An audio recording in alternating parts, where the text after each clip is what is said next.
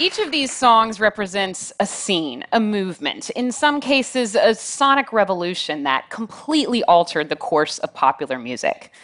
They're all also calling cards almost for those cities, songs totally linked with their city's identity and might be why you probably consider them to be music cities.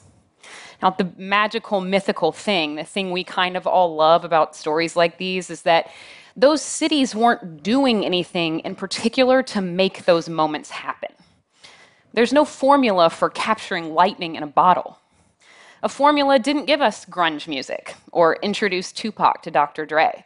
And there's definitely no blueprint for how to open your record business in a South Memphis neighborhood that turns out is home to Booker T. Jones, William Bell, and Albert King. So, this is just something that happens, then, right? when the stars perfectly align, great music just happens. And in the meantime, New York and Nashville can churn out the hits that come through our radios, define our generations, and soundtrack our weddings and our funerals and everything in between. Well, I don't know about you, but the very idea of that is just deadly boring to me. There are musicians all around you making powerful, important music. And thanks to the internet and its limitless possibilities for creators to create music and fans to discover that music, those zeitgeist songs don't have to be handed down to us from some conference room full of songwriters in a corporate high rise. But also, and more importantly, we can't decide that it's just something that happens because music is about so much more than hits, those big iconic moments that change everything. It's more than just entertainment. For so many of us, music is truly a way to navigate life. A means of self expression, sure, but it also helps us find our self worth and figure out who we are. It connects us with other people as almost nothing else can across language barriers, across social and cultural and economic divides. Music makes us smarter and healthier and happier. Music is necessary. What if you lived in a city that believed that? That said, we're not waiting for that hit song to define us. We're a music city because music is necessary. By seeing music as necessary, a city can build two things. First, an ecosystem to support the development of professional musicians and music business. And second, a receptive and engaged audience to sustain them. And those are the two critical elements of a music city. A city whose leaders recognize the importance of music for our development as individuals, our connection as a community, and our viability as a vibrant place to live.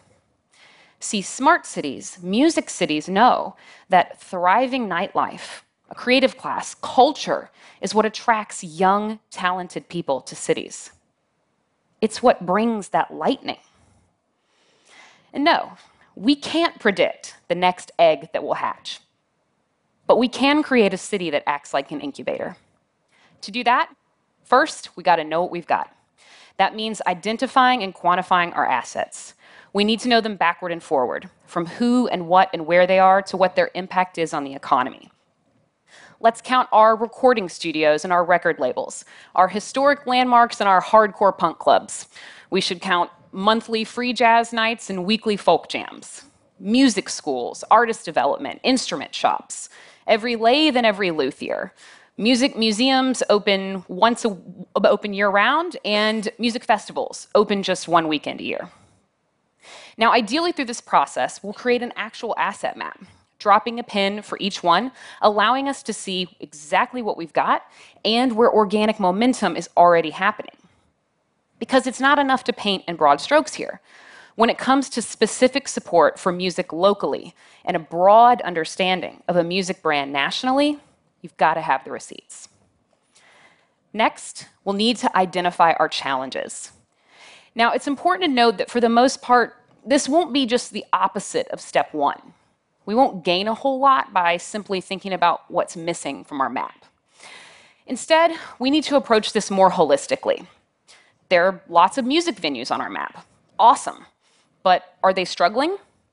Do we have a venue ladder, which just means can an artist starting out at a coffee house open mic see a clear path for how they'll grow from that 25 seat room to a 100 seat room and so on? Or are we expecting them to go from a coffee house to a coliseum? Maybe our challenges lie in city infrastructure, public transportation, affordable housing. Maybe, like in London, where the number of music venues went from 400 in 2010 to 100 in 2015, we need to think about protections against gentrification. Now, the mayor of London in December of last year actually added something called the agent of change principle to the city's comprehensive plan. Now, the name says it all. If a real estate developer wants to build condos next to an existing music venue, the developer is the agent of change. They have to take the necessary steps for noise mitigation. Next, and this is a very big one, we need leadership and we need a strategy. Now, we know there's a lot of magic in this mix a lot of right people, right place, right time. And that will never stop being an important element of the way music is made, the way some of the best, most enduring music is made. But there cannot be a leadership vacuum. In 2018, thriving music cities don't often happen and don't have to happen accidentally. We need elected officials who recognize the power of music and elevate the voices of creatives. And they're ready to put a strategy in place. In music cities from Berlin to Paris to Bogota, music advisory councils ensure that musicians have a seat at the table. They're volunteer councils, and they work directly with a designated advocate inside of City Hall or even the Chamber of Commerce. Now, the strongest strategies will build music community supports like this one inward while also exporting music outward. They go hand in hand. When we look inward, we create that place that musicians want to live. And when we look outward, we build opportunities for them to advance their career while also driving attention back to our city and leveraging music as a talent attraction tool. And here's something else that will help with that. We've got to figure out who we are. Now, when I say Austin, you probably think live music capital. And why? Because in 1991, leadership in Austin saw something percolating with an existing asset and they chose to own it.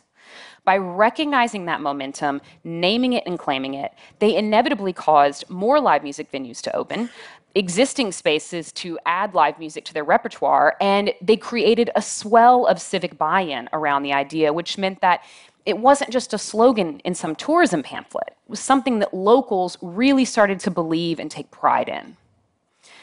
Now, generally speaking, what Austin created is just an assets based narrative. And when we think back to step one, we know that every city will not tick every box. Many cities won't have recording studios like Memphis or a songwriter and publishing scene like Nashville. And that's not a deal breaker.